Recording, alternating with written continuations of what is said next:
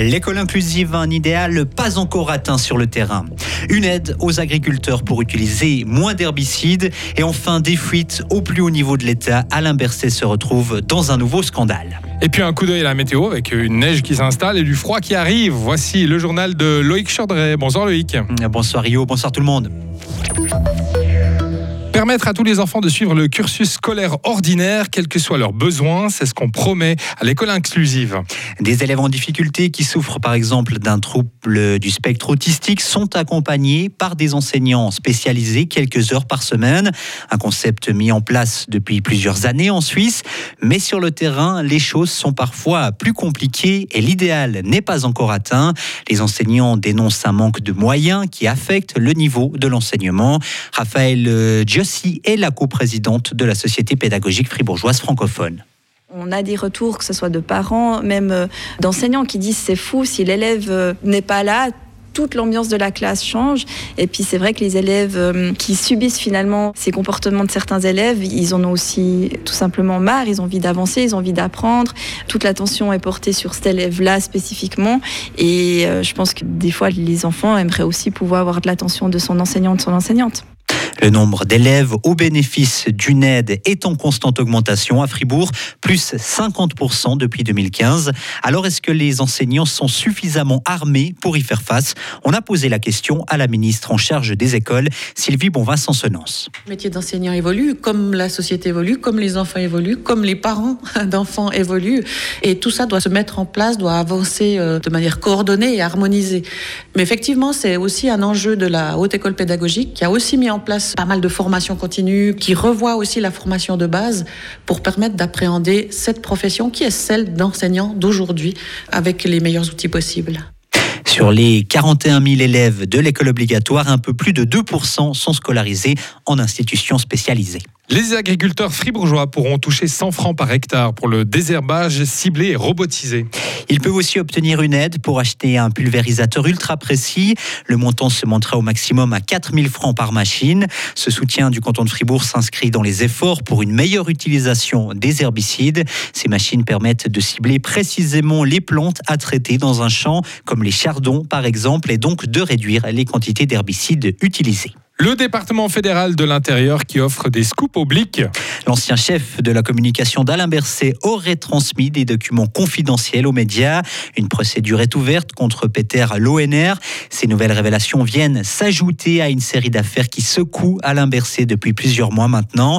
Plutôt inhabituel dans la tranquille vie politique suisse. Alors est-ce que tout ça pourrait avoir des conséquences pour le Parti socialiste?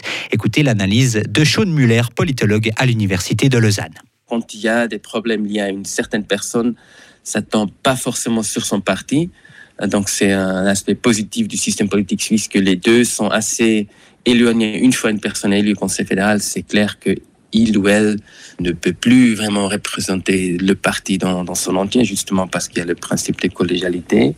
Donc, euh, heureusement pour le PS, il y a une certaine distance entre la personne d'Alain Berset et son parti, ce qui n'empêche évidemment pas qu'il y a des électeurs, des électrices qui font le lien et qui votent plus PS parce qu'il y a encore Alain Berset. Ça, on ne peut pas éviter. Mais je ne pense pas que ça va amener à des changements majeurs au défaveur du Parti socialiste.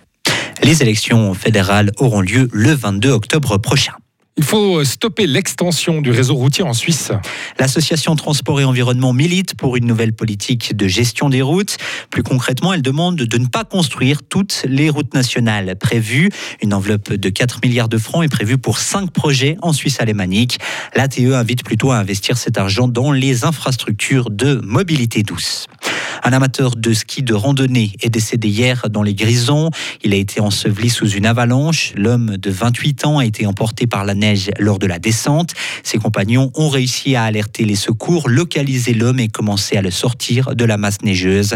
Mais malgré tout ça, le skieur est décédé euh, sur place. Table Suisse a récupéré plus de 6000 tonnes d'aliments l'an passé.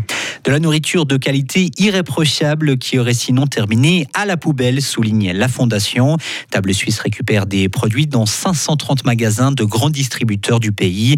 Ces 6000 tonnes de nourriture ont été redistribuées à des associations ou des personnes dans le besoin. C'est une grande victoire de l'État face à la mafia. C'est la première ministre italienne Giorgia Meloni qui l'affirme.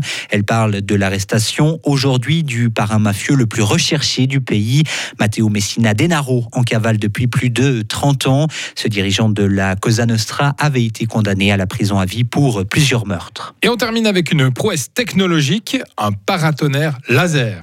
Oui, un consortium regroupant l'Université de Genève, le PFL ou encore le groupe Ariane a développé un nouveau système de paratonnerre. Il s'agit en fait d'un rayon laser projeté dans le ciel, un rayon conducteur d'électricité. Il permet donc d'attraper la foudre à une hauteur nettement plus élevée qu'un paratonnerre normal et donc de protéger une plus grande zone, ce qui peut être très utile pour des sites comme un aéroport ou un parc éolien. Et il a été testé avec succès dans les Alpes appenzelloises. Ah ben, rayon laser qui est conducteur d'électricité. Ça a d'autres applications encore bien meilleures. On peut prendre des panneaux solaires qu'on met dans l'espace et ramener l'électricité sur Terre. Formidable, non? Si vous créez une start-up, j'investis. D'accord, merci. Retrouvez toute l'info sur frappe et frappe.ca.